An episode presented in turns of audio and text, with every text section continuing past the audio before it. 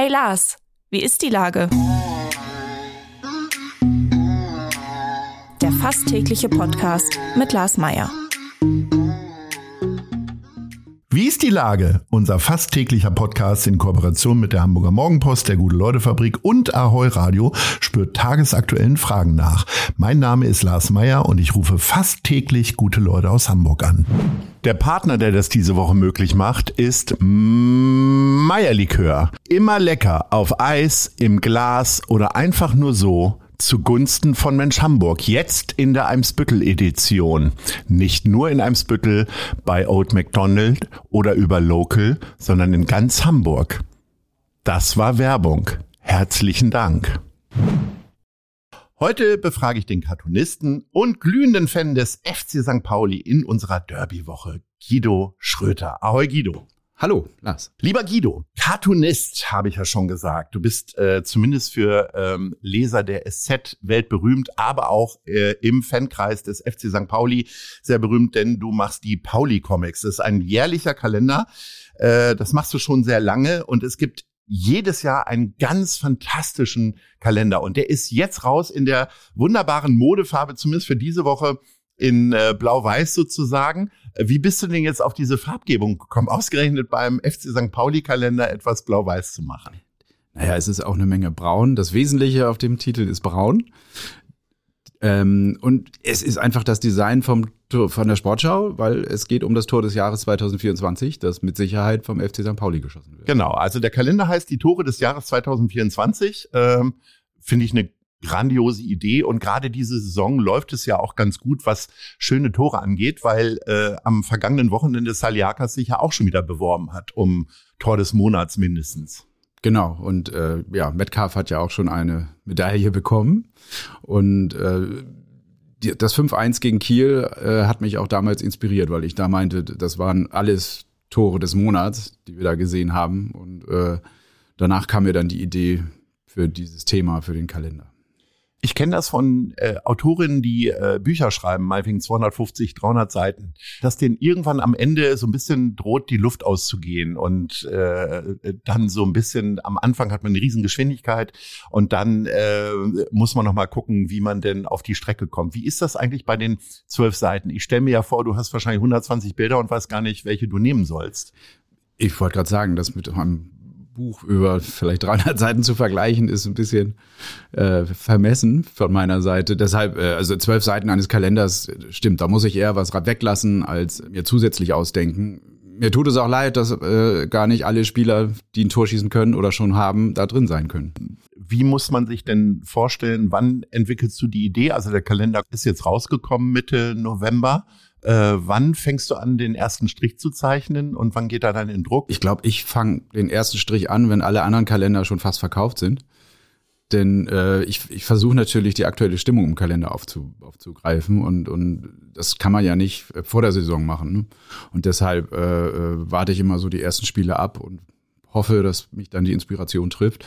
Deshalb ist der Kalender meistens vor Oktober nicht fertig. Es heißt ja, äh, dass der ehemalige Red Bull-Gründer drei bis vier Dosen äh, Red Bull am Tag getrunken hat. Äh, wie, wie viel Kalender hängen denn bei dir in der Wohnung? In jedem Zimmer einer oder wie läuft das? Von meinen Kalendern? Ja. Nein, tatsächlich hängt der aktuelle da, da trage ich mir auch was ein.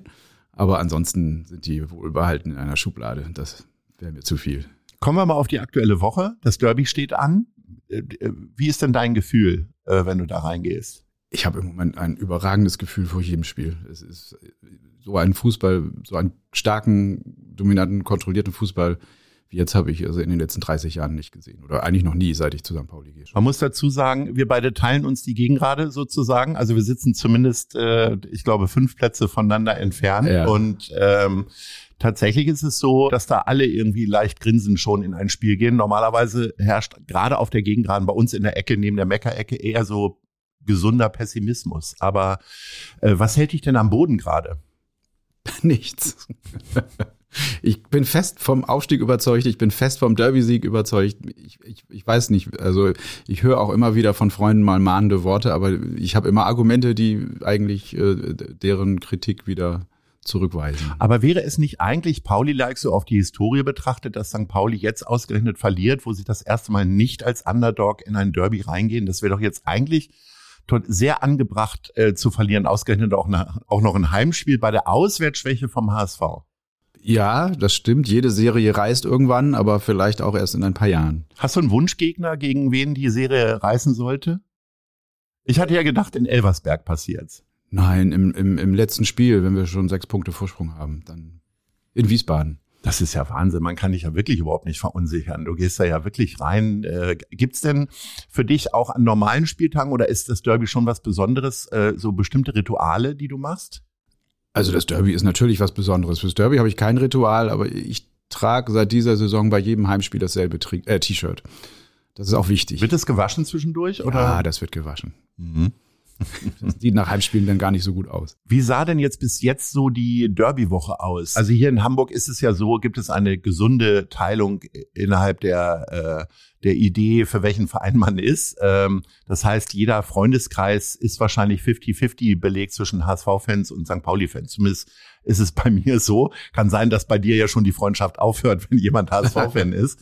Wird sich da geneckt und schreibt man mehr SMS oder wie läuft das für dich?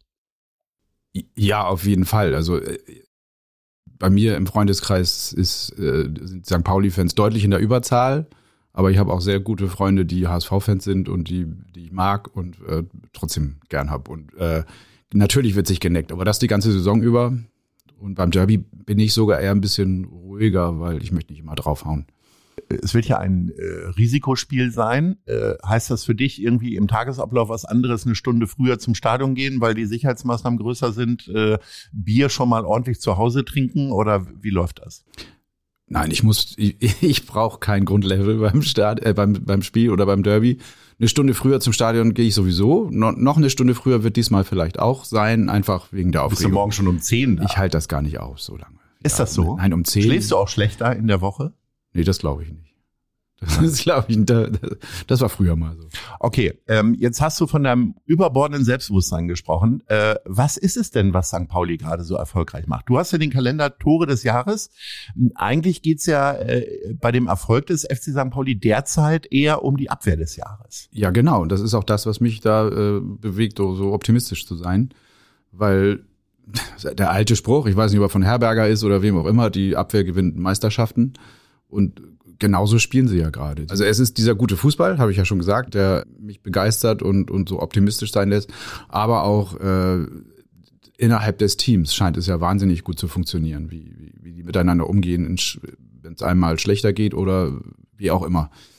Die, der Zusammenhalt im Team scheint mir gerade sehr groß zu sein und eine sehr positive Stimmung, was natürlich einfacher ist, wenn man Erfolg hat. Jetzt ähm, ist es ja so, wollen wir mal einen Schritt zurückgehen zum jungen Guido. Jetzt hast du ja gesagt, du hast äh, einige HSV-Fans. Warum bist du denn kein HSV-Fan geworden? Was ist da äh, aus Sicht der HSV-Fans schiefgelaufen bei dir? Das ist eine lange Geschichte. Ich war HSV-Fan. Nein, war ich nicht. Ich war einmal Schorsch Volkert-Fan in Kindertagen und der war zufällig beim HSV. Der wechselte dann zum VfB Stuttgart und ich wechselte mit. Das hat mich vor dem HSV gerettet. Okay. Und dann hörte der ziemlich schnell auf mit Fußball und dann blieb ich zehn Jahre beim VfB Stuttgart hängen. Die wurden sogar Meister. Die Meisterelf könnte ich immer noch aufsagen. Und dann ging ich Ende der 80er zum ersten Mal zu St. Pauli ins Stadion und war gebannt und hat, es hat mich sofort umgehauen. Diese andere Stimmung im Stadion als das, was ich, ich kannte Fußballerlebnisse eigentlich nur vom HSV, wenn der gegen Stuttgart gespielt hat. Und das war immer fürchterlich. Die haben immer verloren und die Stimmung war ich habe sie immer als relativ aggressiv empfunden, was natürlich als Auswärtsfan im irgendeinem so HSV-Block nicht so ist wahrscheinlich so. Aber die Stimmung im St. Pauli-Stadion, du kennst sie selber, oder damals in den 80ern, die war halt noch, noch sehr witz, viel witziger als heute. Was war denn anders? Viel mehr Ironie. Es wurden viel mehr ironische äh, Gesänge im Stadion gehört. Ähm, äh, das, das hat mir damals tatsächlich sehr gut gefallen hört man zum Teil immer noch, aber es hat sich ja sehr verändert. Der Support hat sich verändert, er, er ist lauter und stetiger und mehr geworden. Aber die, die Ironie fehlt mir manchmal so ein bisschen. Jetzt war es ja beim Spiel im Rostock, was ich jetzt nur über den Fernseher geguckt habe, äh, konnte man, glaube ich, 90 Minuten hören, scheiß St. Pauli. Und äh, ich war mir nicht ganz sicher, ob das jetzt von den Rostock-Fans kam oder von den St. Pauli-Fans. Also insofern, äh, die schreien das ja auch gerne mal, wenn sie gut drauf sind. Das ist dann die Ironie, das ist die einzige Ironie, die fast übrig geblieben ist von damals. Nein, das stimmt nicht. Aber, aber das, äh, das, das werde ich auch immer gefragt, wenn ich mal jemanden Gast mal mit habe, der sich nicht so auskennt der wund, die wundern sich dann natürlich sehr, warum plötzlich alle scheiß St. Pauli rufen. Ähm, was hättest du denn gerne vom HSV? Wer ist das größere Stadion? Wer ist Nichts. ein bestimmter Spieler? Nein. Der kann jetzt nicht spielen am Freitag. Ich finde den Trainer toll. Tim Walter? Nein. ich hätte, ich, ich brauche nichts vom HSV. Muss man über Spieler? Hm, nee. Ich hätte mal gesagt, wir könnten Glatzel gebrauchen, aber das denke ich inzwischen auch nicht mehr. Weil wir Eggestein haben? Ja, und vielleicht kommt Zoller ja auch nochmal. Ich glaube ja, dass Zoller im Derby reüssieren wird, oh. wie ein großer deutscher Fußballkenner immer. Ein gemeinsamer Bekannter. Ja, da bin ich fest von überzeugt, weil jetzt wird's mal Zeit. Das wird Zeit, ich, das stimmt, ja. Also bisher haben wir nicht viel von ihm gesehen. Ich habe da auch noch große Hoffnung. Da haben wir noch einen Trumpf im Ärmel, glaube ich. Unbedingt. Endlich kommt mal jemand von der Bank, wo man denkt, okay, der macht jetzt nicht alles viel schlimmer, sondern es könnte jetzt sogar noch besser werden. Ja, ach, da haben wir doch immer auch ein, mindestens einen Außenspieler, der das immer besser macht. Wir haben entweder Metcalf auf der Bank oder Afolayan oder Saad. Einer von den dreien kommt immer rein und macht nochmal Alarm. Wenn du in die Historie der Derbys guckst, ähm, welches Spiel ist dir denn da noch am meisten in Erinnerung tatsächlich? Also zwei. Das, ich glaube, das waren war das das 2 zu 0, das war aber während Corona, da war, war man so in so komische Quadrate eingeteilt. Ich glaube, da hat Makinok zwei Tore gemacht oder aber guck mal, so genau habe ich es gar nicht mehr. Ein ganz schlechter Fußballergebnismerker. Schon gar nicht, weiß ich gar nicht, wie Tore. Doch, ich kann mir ein anderes Schon aus dem letzten Heimspiel weiß ich schon die Torfolge nicht mehr, aber das war auch 0-0. Ja, ja, ja, ja. Leider ist ein Ergebnis drin, das ist das 0 zu 4 im Heimderby. Das, ja? Das erste Heimderby in der zweiten ja. Liga. Das, das, es war, es war bis zum Anpfiff so schön, wo das ganze Stadion Wer wird deutscher Meister gesungen hat. Ich fand ja den völlig überraschenden Auswärtssieg in der Bundesliga-Saison. Ja. Großartig. Da hatte ich wirklich Tränen in den Augen da war ich nicht im Stadion, deshalb ist Ach, das tut so. mir leid. Das war natürlich, da fehlt dir jetzt was in der ganzen Biografie, ne? Da habe ich kein Problem mit. Also ich gehöre auch tatsächlich zu den Leuten, die ähm, äh, auch einen wirklich einen großen HSV-Freundeskreis haben. Ähm, ich finde es schön, wenn man sich neckt und immer wieder ja. lustig macht. Deswegen meine Frage auch nochmal, wäre es nicht viel einfacher, auch HSV-Comics zu zeichnen? Das würde dir doch viel schneller aus der Feder gehen, weil man, ich finde, der Verein bietet als solches schon immer wieder so viele tolle Sachen deshalb war ich ein bisschen traurig, als der HSV abgestiegen war, weil ich in der Süddeutschen den HSV immer gerne mal äh, gezeichnet habe. Da mache ich halt Erstliga-Comics, da darf ich alle zwei Jahre mal St. Pauli machen und äh, ähm, da, da war der HSV öfter ein Thema. Das ist jetzt natürlich auch weg. Das man könnte meinen, wir haben die ganze Zeit über unsere Kategorie, die zum Ende kommt, äh, gesprochen, nämlich Nice oder Scheiß. Ähm, was läuft denn aktuell gut oder schlecht in der Stadt und wer ist dafür verantwortlich? Was hast du dir überlegt? Ich wollte auf jeden Fall irgendwas Nices erwähnen und dann bleibe ich auch beim Thema. Also was ich gerade nice finde, ist, dass tatsächlich beide Hamburger Vereine auf Platz eins und Platz zwei sind und auf Aufstiegskurs sind, auch wenn das beim HSV im Moment etwas wackeliger ist als bei uns. Das kann sich ja noch ändern. Und beim HSV war es ja all die Jahre so, dass sie vorne waren bis, bis zu einem gewissen Zeitpunkt im Frühjahr. Deshalb finde ich gerade, der Fußball in Hamburg ist gerade sehr nice.